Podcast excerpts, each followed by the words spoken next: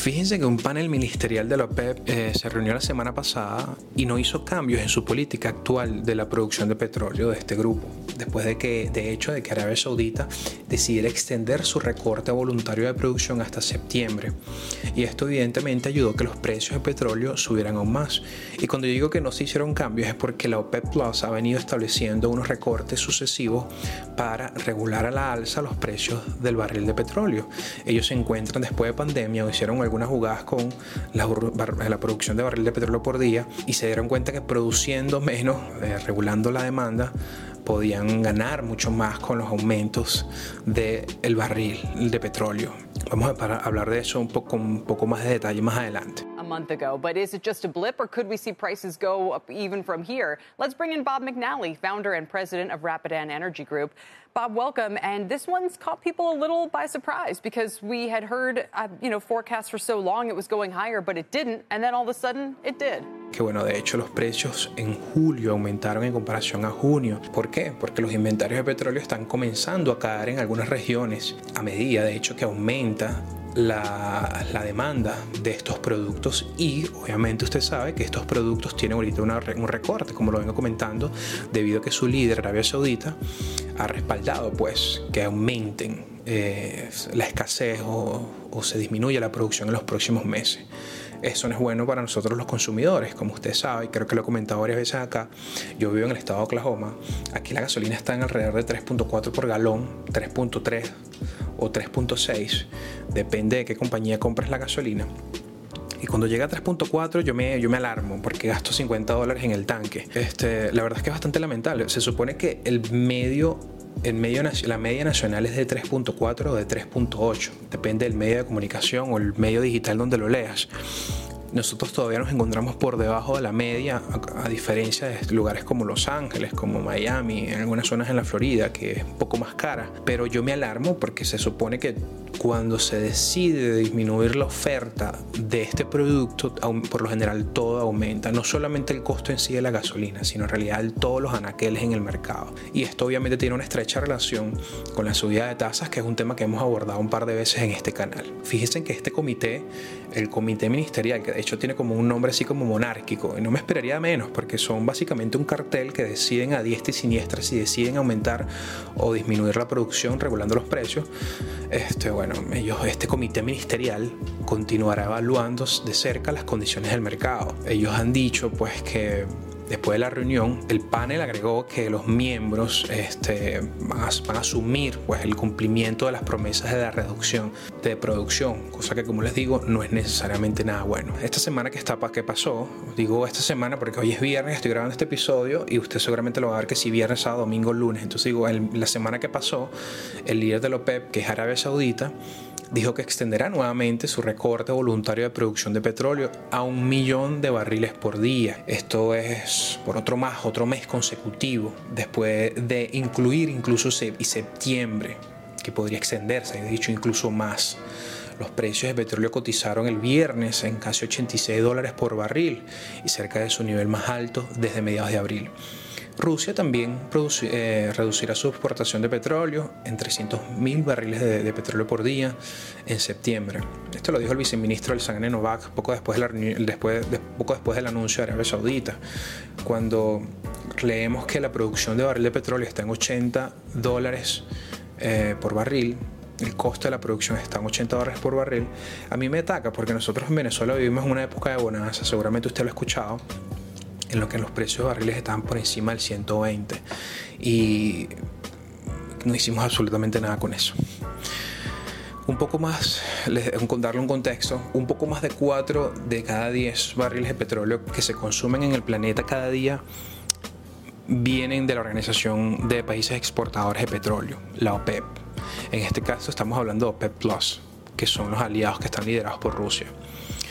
Pongo un mapa en pantalla para ilustrarles que en el mercado actual casi la totalidad de los miembros que producen el 40% de la producción son aliados de Rusia, sin incluir que Rusia y Arabia Saudita acaparan casi el 20% adicional.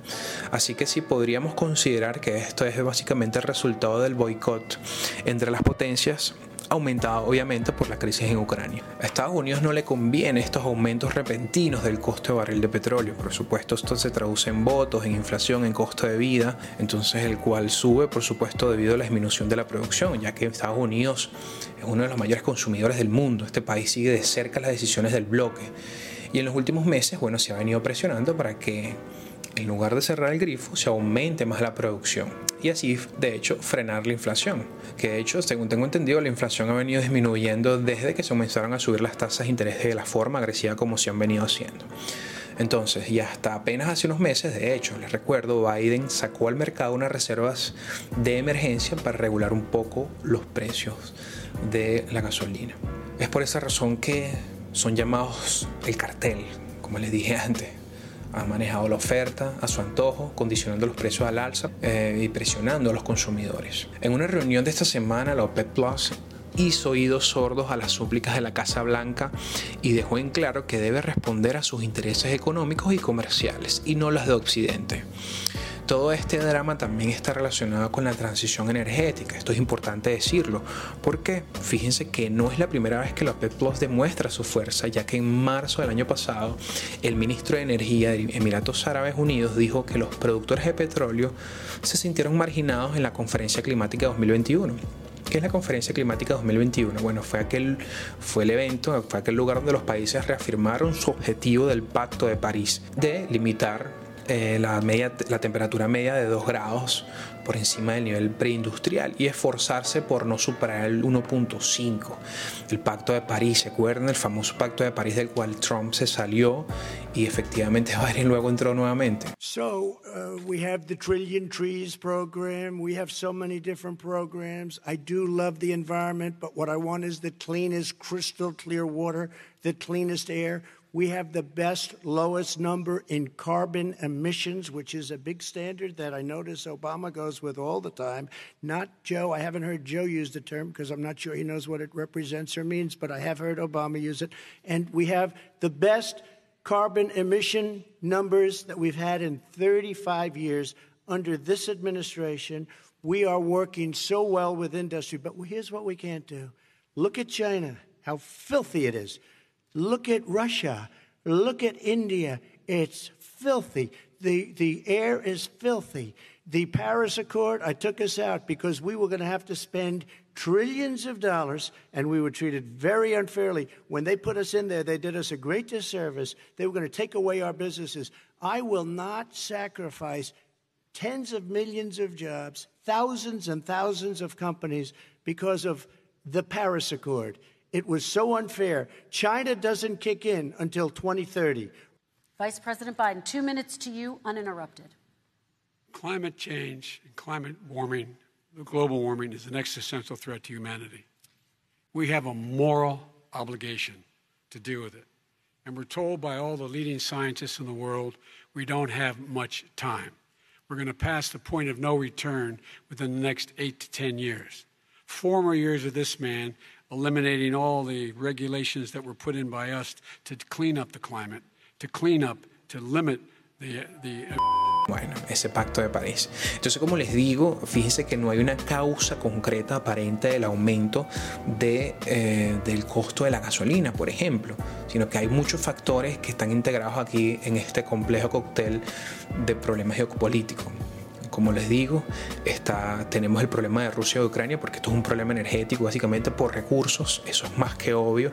La, invasión a Crimea fue un claro ejemplo porque en Crimea se concentra la mayor cantidad de granos, eh, la industria del trigo, de, de, Ucrania.